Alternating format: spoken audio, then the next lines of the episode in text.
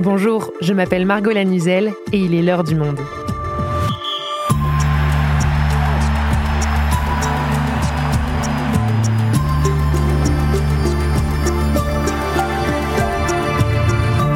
Aujourd'hui, à six mois des JO de Paris, je vous propose d'embarquer dans les bus, les métros et les trains de Paris et sa région et d'ouvrir l'un des dossiers les plus sensibles de la compétition, les transports en commun. Dès le 26 juillet prochain, la France s'attend à accueillir environ un million de personnes supplémentaires par jour, dont beaucoup se retrouveront dans les transports d'Île-de-France. Et au-delà du rendez-vous olympique, les Jeux devaient être l'occasion d'améliorer le quotidien des usagers franciliens, avec par exemple la construction de nouvelles lignes et une meilleure ponctualité. Alors, où en est-on de tous ces chantiers? Pourquoi certains projets annoncés pour les Jeux ont été reportés, voire abandonnés? Et la situation des transports en commun en Ile-de-France est-elle partie pour s'améliorer ou pour empirer? Pour répondre à ces questions, je reçois aujourd'hui deux journalistes du Monde qui suivent ce dossier de très près, Sophie Fay, spécialiste des transports, et Emeline Kazi, spécialiste de l'urbanisme. Jeux olympiques, faut-il craindre le pire dans les transports en Ile-de-France Un épisode de Diane Jean, réalisation Florentin Baume.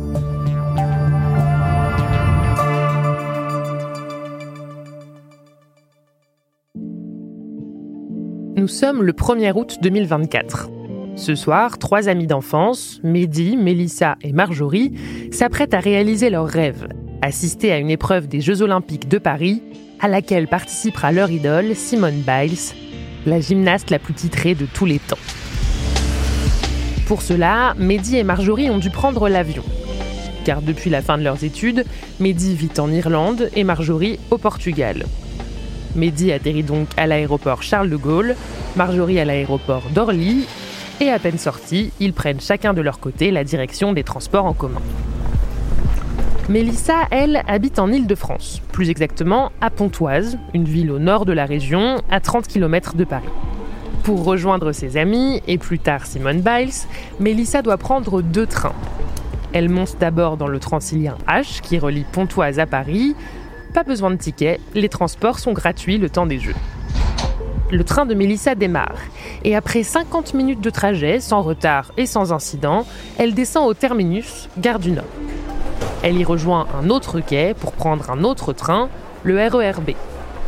Là, Mélissa retrouve Mehdi.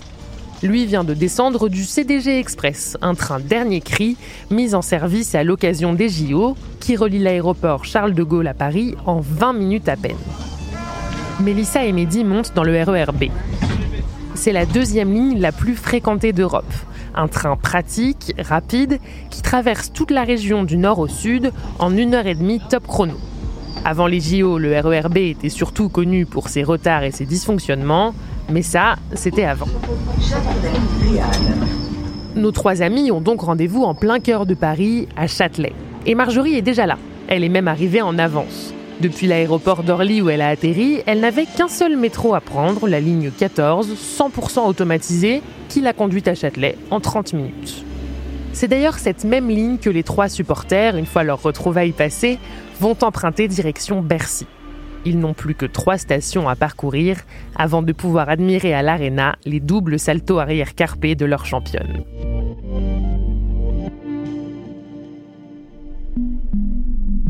Voilà comment les Jeux Olympiques devaient commencer pour nos personnages fictifs Mélissa, Mehdi et Marjorie, en théorie. Mais en réalité, la situation sera tout autre l'été prochain. Au moment où nous enregistrons cet épisode, les trains de banlieue empruntés par Mélissa connaissent toujours d'importants retards et dysfonctionnements. Le CDG Express, dans lequel Mehdi montait pour aller de Charles de Gaulle à Paris, ne sera pas mis en service avant 2027. Le prolongement de la ligne 14, qui permettait à Marjorie de rejoindre Châtelet en direct depuis l'aéroport d'Orly, est encore dans la dernière ligne droite de ces travaux. Et pour finir, les transports qui devaient être gratuits pendant la période des Jeux ne le seront finalement pas. Bonjour Sophie, bonjour Emeline. Bonjour Margot. Bonjour Margot. Alors, vous avez publié toutes les deux une grande enquête sur l'état des transports en commun à six mois des Jeux de Paris. Une enquête qui raconte comment, en presque dix ans, on est passé de, l'euphorie des promesses au choc de la réalité. Pour bien comprendre justement quelles étaient ces promesses au départ, Emeline. Alors ces promesses, en fait, elles se trouvent dans, dans un grand tableau qui figure dans le dossier de candidature que la France euh, présente au CIO en 2015 pour euh, accueillir euh, ces Jeux. Et il y avait toute une série de nouvelles lignes prévues, dont par exemple au nord le CDG Express, on l'appelle le train des riches, mais c'est parce qu'il doit relier en 20 minutes l'aéroport à Paris, moyennant 25 euros. Au sud, il y avait la prolongation de la ligne 14 jusqu'à Orly, le deuxième aéroport. À l'ouest, on avait aussi la prolongation du RERE EOL, le dernier né des RER, jusqu'à Mantes-la-Jolie, au fin fond des Yvelines. Et il y avait aussi quatre des cinq lignes du Grand Paris Express. Le Grand Paris Express, c'est le nouveau super métro, les nouvelles lignes de métro qui doivent irriguer la proche banlieue de Paris. Et une autre promesse, c'est que les transports devaient être gratuits pendant les Jeux Olympiques. Oui, voilà, tout Paris 2024 s'est engagé, enfin promet que les spectateurs euh, accéderont au site de compétition en transport en commun et pour ça, tout devait être gratuit. Donc un RER e prolongé, une ligne spéciale depuis l'aéroport, quatre nouvelles lignes de métro. Ces promesses, Sophie, elles impliquent un chantier euh, titanesque. Oui, surtout qu'on ne construit pas sur rien. Il y a déjà un, réseau euh, très dense et puis surtout une urbanisation au-dessus de ce réseau énorme. Il faut bien comprendre ce qu'on essaye de faire. Hein. Ce grand Paris Express, c'est 200 km de ligne à terme et c'est l'équivalent du réseau de métro actuel qu'on double en quelque mmh. sorte. En général, euh, on a un maximum de trois tunneliers qui peuvent travailler euh, en même temps sur un chantier. Là, on a eu au maximum des travaux 20 tunneliers.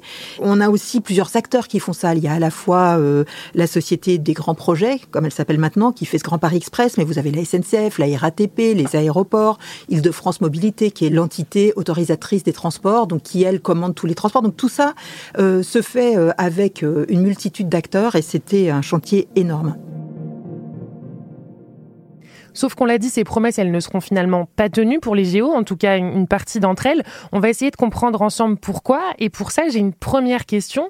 Est-ce que c'est parce que la proposition de départ, celle qui était dans cette feuille de route dont tu nous as parlé, Emeline, elle était irréaliste. Quand le dossier de candidature est rempli, ils ne se sont pas dit on va euh, en sept ans construire des nouvelles lignes de métro. De toute façon, penser qu'on peut sortir une nouvelle ligne en sept ans en France, en Europe, c'est complètement irréaliste. En fait, quand ils remplissent ce dossier de candidature, ils sortent des placards euh, juste ce qu'il y a dans les contrats de plan État-région, ces grands contrats entre les collectivités, l'État, ces promesses en fait, mais qui sont euh, plus ou moins financées, où on dit bah, il y aura telle ligne de métro qui va arriver dans dix ans. On sort aussi euh, ce projet du Grand Paris Express qui est lui porté par une loi. Donc à ce moment-là, en fait, ils font ça de bonne foi.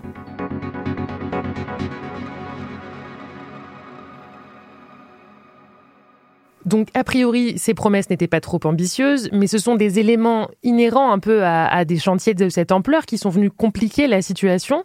Est-ce que vous pouvez nous dire quels sont ces éléments euh, si on se concentre par exemple sur les nouvelles lignes qui ne seront pas livrées à temps? Qu'est-ce qui s'est passé?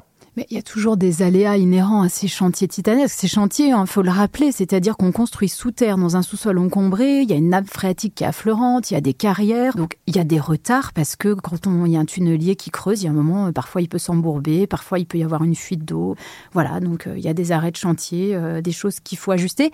Il y a aussi, ce sont des longues périodes et donc il y a des atermoiements politiques, il y a mmh. des changements, il y a eu deux changements de président de la République, donc systématiquement il a fallu revoir, se reposer la question de savoir si ce qu'il y avait dans les cartons était effectivement euh, assumé politiquement par la nouvelle équipe. Ben, on peut voir le verre à moitié vide ou le verre à moitié plein. Le verre à moitié vide, c'est qu'à chaque changement de majorité, il y a quelques mois pendant lesquels on se pose la question de est-ce qu'on reprend ce qu'avait lancé le prédécesseur? Donc vous avez euh, François Hollande qui réfléchit à ce qu'avait fait Nicolas Sarkozy. Donc est-ce qu'on continue ou est-ce qu'on continue pas? À chaque fois, on perd un peu de temps. C'est la même chose sous Emmanuel Macron.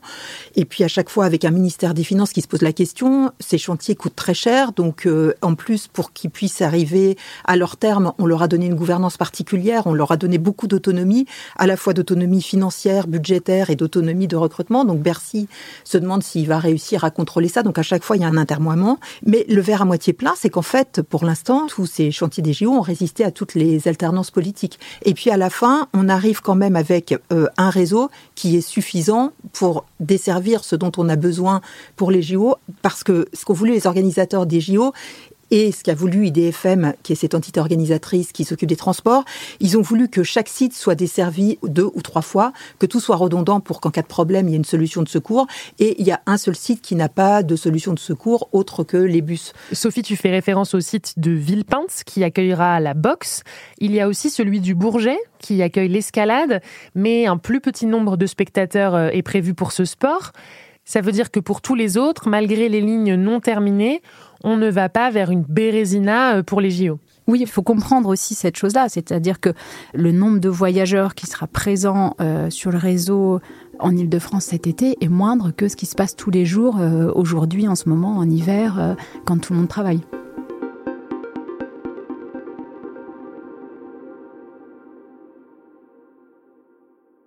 Sophie Emeline, vous venez de dire que le réseau existant devrait permettre de desservir la plupart des sites des Jeux Olympiques. Je voudrais maintenant qu'on se demande dans quelles conditions, alors qu'aujourd'hui euh, les usagers des transports d'Île-de-France font souvent l'expérience d'un service un peu dégradé, avec des temps d'attente euh, parfois très longs et des bus ou des métros euh, surchargés. Pour comprendre ce point, il faut remonter à la crise du Covid, c'est ça? Oui, ce qui s'est passé pendant le Covid, c'est qu'on a arrêté donc on a arrêté les recrutements, on a arrêté les formations. Et puis en sortie de Covid, on s'est dit que euh, les franciliens ne reviendraient pas forcément travailler comme avant, qu'il y aurait beaucoup plus de télétravail. Ce qui s'est passé aussi, c'est que la RATP, la SNCF n'avaient pas perçu de recettes de billetterie, donc ça a dû être compensé. Donc en sortant du Covid, on réduit l'offre, petit à petit les gens reprennent le métro, ou reprennent les transiliens, les TER, mais l'offre n'est pas au rendez-vous. Et là, comme on a arrêté d'embaucher des conducteurs et qu'on a arrêté de les former, paf, on n'a plus de conducteurs de bus. Et donc euh, ça commence par les bus, parce qu'il y a un système qui fait que, par exemple, à la RATP, on embauche d'abord les conducteurs de bus, puis ils deviennent conducteurs de métro, et puis euh, six ans après, ils deviennent conducteurs de RER. Et à la rentrée 2022, en septembre 2022, on se rend compte que les bus, l'offre de bus n'est pas du tout au rendez-vous, les délais d'attente s'allongent. Et là, on réalise qu'il y a une pénurie de conducteurs. Et ensuite, on va se rendre compte qu'elle s'étend aux conducteurs de métro et puis aux conducteurs de RER e et aux conducteurs de TER. Et puis pas seulement en Ile-de-France, on découvre la même situation dans les Hauts-de-France et dans les autres régions. Jean Castex, très récemment, là, mi-janvier, a reconnu que oui, on a peut-être quand même euh, un petit peu abusé sur euh, le, le non-recrutement ou sur le manque de personnel euh, dans les stations. Ensuite, il y a une nouveauté, c'est qu'il y avait très peu de démissions avant à la RATP et à la SNCF. Là, on reste à un niveau assez bas par rapport à d'autres entreprises de, turnover, mais il y a quand même une pente qui est assez forte, donc euh, il faut sans cesse euh, renouveler. Donc derrière le révélateur euh, de la crise du Covid, en fait, il y a un problème d'attractivité du métier. Alors, il y a un problème d'attractivité de tous les métiers qui sont en horaire décalé, et puis à la RATP, il y a des changements de fonds. Vous savez qu'il y a une ouverture à la concurrence du métier des bus, qui a été assez mal vécu par cette profession à l'intérieur de la RATP et qui a conduit à certaines démissions. Mais entre la difficulté des horaires, les agressions verbales, la congestion liée à tous les travaux qu'il y a dans Paris, et puis les trottinettes, les vélos, c'est de plus en plus difficile d'être euh, conducteur de bus, et puis la difficulté de se loger en Ile-de-France après le Covid, c'est vrai qu'il y a eu beaucoup de conducteurs franciliens qui ont eu la tentation de partir dans d'autres villes, d'autant que la pénurie de conducteurs de bus, elle était euh, nationale, elle n'est pas seulement euh, francilienne, donc effectivement, ça a aussi joué. On a euh, la majorité à l'Assemblée, en accord avec Valérie Pécresse, ont accepté de décaler l'ouverture à la concurrence après les Jeux, mais ça continue à peser sur la RATP parce qu'il y a cette idée que la régie cette grande euh, entreprise publique, un peu une famille où on était protégé par le statut, c'est fini. Et c'est pour ça que là, on est en 2024. Le Covid, ça peut commencer à paraître un peu loin derrière nous, enfin les confinements en tout cas. Et pourtant, les conséquences, elles sont, elles sont toujours là euh, dans le quotidien des usagers et donc dans celui que connaîtront euh, les touristes cet été pendant les Jeux Olympiques. Bah, l'idée, c'est que les touristes et les franciliens ne connaissent pas cette situation actuelle. Et donc, c'est pour ça d'ailleurs que la RATP et la SNCF ont lancé un recrutement massif depuis deux ans. Les chiffres de recrutement euh, l'année dernière ont été multipliés, alors j'ai plus les chiffres en tête, mais par trois, par quatre. Enfin, c'est une espèce d'énorme campagne. Là, euh, récemment, SNCF Réseau Transilien faisait euh, un grand recrutement au Stade de France. Et ces grandes campagnes de recrutement, elles se passent comment? Ça fonctionne? On trouve des gens pour occuper ces postes? Alors, on en trouve. Ça fonctionne. en tout cas, il y a énormément de monde qui viennent au rendez-vous et qui répondent à l'appel. Ce qui n'est pas si simple sur les conducteurs, c'est la formation c'est une formation qui est très longue, qui est très exigeante et il y a beaucoup plus d'abandon que ce qu'on voyait avant le Covid, par exemple. Dans les gens qui rentrent en formation, il y en a beaucoup qui n'arrivent pas à aller au bout parce que c'est très exigeant. Et surtout, en dehors de ces métiers-là, il y a des métiers qui sont en pénurie, pas seulement à la SNCF ou à la RATP, mais quand vous regardez tous les métiers de la maintenance, dans tous les secteurs, on manque de personnes capables d'entretenir, de réviser les machines. Et donc, euh, il y a un vrai manque de ce point de vue-là. Il faut comprendre que la maintenance, c'est les trains, mais c'est les personnes qui interviennent sur les voies. Et euh, là, on est en train de doubler un réseau. Donc, va falloir vraiment, c'est le nerf de la guerre, là, maintenant. Et d'ailleurs, c'est vraiment le nerf de la guerre pour les Jeux cet été. Il va y avoir des équipes de garde, mais sur site, pour pouvoir intervenir euh, illico pour justement éviter qu'il y ait des pannes ou des arrêts de trains prolongés. Et justement, sur le nombre de trains, sur le matériel, euh, on l'a déjà brièvement évoqué, mais quel est l'objectif de la SNCF et de la RATP en termes d'augmentation pendant les JO et est-ce qu'on est parti pour le tenir? Ah oui, on est bien parti pour le tenir. L'augmentation, c'est 15 à 30% de plus que l'offre euh, qu'on a l'été. Ce qu'il faut bien voir, c'est que les organisateurs des transports ont découpé toutes les journées heure par heure et on adapte vraiment heure par heure parce que chaque journée va être différente en fonction des épreuves euh, et des événements euh, connexes qui vont se passer. Et donc, euh, on aura ensuite la possibilité de s'aider avec toutes les, les, applications, à la fois les applications des jeux, mais aussi tout simplement Google, Google Maps pour regarder. Et on met en place ce qu'on appelle, alors c'est encore un anglicisme, le Travel Demand Management, c'est-à-dire qu'en fonction des épreuves, on va essayer d'orienter les visiteurs vers euh, les transports les moins remplis et vers lesquels euh, il y aura le moins d'attente et le moins de congestion. Il y aura aussi énormément de gilets rouges ou de gilets violets, enfin de personnes pour vous conseiller dans les transports. Et normalement, un des héritages de ces jeux, c'est que la signalétique et la gestion des flux devrait être euh, nettement améliorée. Ça, c'est les promesses. Évidemment, on peut pas être devin. On verra bien si ça fonctionne ou pas. Mais bon, ils, y travaillent. voilà.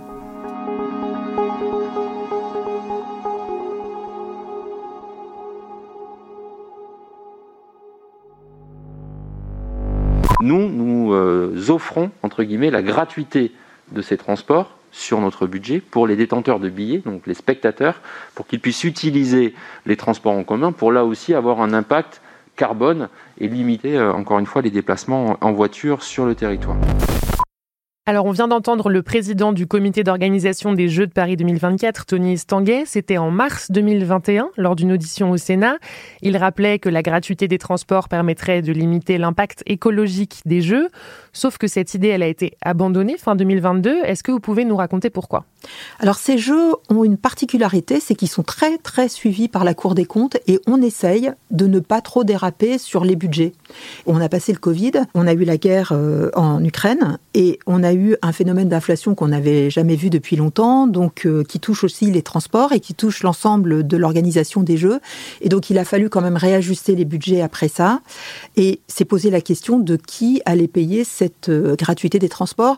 Valérie Pécresse, la présidente de la région, ne voulait pas que ça pèse sur les usagers quotidiens, qu'on augmente le pass Navigo en gros pour euh, payer ces jeux. Finalement, il a été décidé que ce serait aux spectateurs des jeux qui n'auraient pas la gratuité avec leurs billets, mais qui pourraient acheter des passes. Et mais les franciliens, sinon, pourront acheter euh, des carnets tickets ou des billets en avance, en amont, euh, avant la période des jeux. Et vous, francilien, donc à partir de, bah de maintenant d'ailleurs, en fait, il y a un site déjà euh, en ligne, il y a des grandes campagnes euh, un petit peu partout dans le métro, dans Paris ou ailleurs. Euh, L'idée, c'est anticiper. Donc allez sur ce site. Sur ce site, on a heure par heure, station par station. En gros, ce sera rouge, orange ou vert. Si c'est rouge, effectivement, il vous déconseille. En gros, vous pourrez prendre le RER e ou le métro, mais vous saurez qu'il y aura du monde. C'est-à-dire qu'on vous incite plutôt à avancer ou déplacer votre trajet ou alors peut-être circuler autrement à vélo organisez-vous ou alors télétravaillez. C'est sûr que si vous invitez à Saint-Denis euh, euh, ces jours où il y a euh, trois stades de France qui se remplissent et qui se vident dans la même journée, il vaut peut-être mieux ne pas imaginer aller à un rendez-vous rapidement à RER. Emeline, Sophie, tout ça peut donner un peu l'impression que les habitants d'Île-de-France seront les perdants des JO dans les transports. Ils sont incités à ne pas se déplacer pour que les touristes puissent le faire. Est-ce qu'au terme de votre enquête, vous avez l'impression que c'est le cas? Et est-ce que vous avez le sentiment qu'ils seront récompensés, entre guillemets, après, en voyant leur usage des transports s'améliorer? Le gouvernement et IDFM, de toute façon, effectivement, veulent euh, travailler sur moins de voyageurs euh, du quotidien dans les transports. Londres avait fait exactement la même chose. L'idée, c'est que, euh, au moins, si vous avez moins de monde, vous pouvez mieux gérer vos sorties du Stade de France ou de Vers-sur-Marne, etc. Est-ce que les franciliens vont s'y retrouver? Ben, C'est l'idée, en fait. Peut-être que c'est malgré tout, effectivement, grâce au jeu, parce qu'il y a des lignes, notamment la ligne 14, le chantier de la ligne 14. Honnêtement, il est assez tendu sur les délais.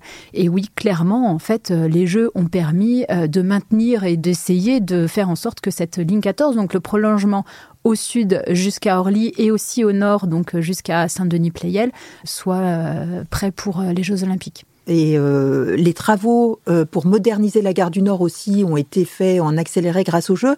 Est-ce que on va s'en rendre compte à la rentrée?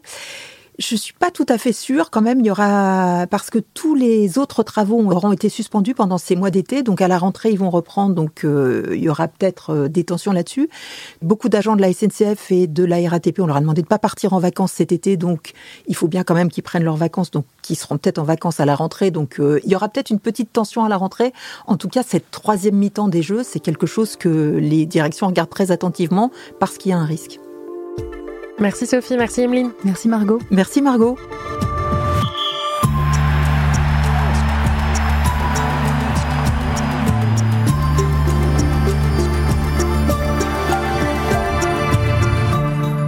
Vous souhaitez en savoir plus sur ce sujet, je vous invite à lire l'enquête très fouillée d'Emeline Kazi et Sophie Fay sur notre site lemonde.fr.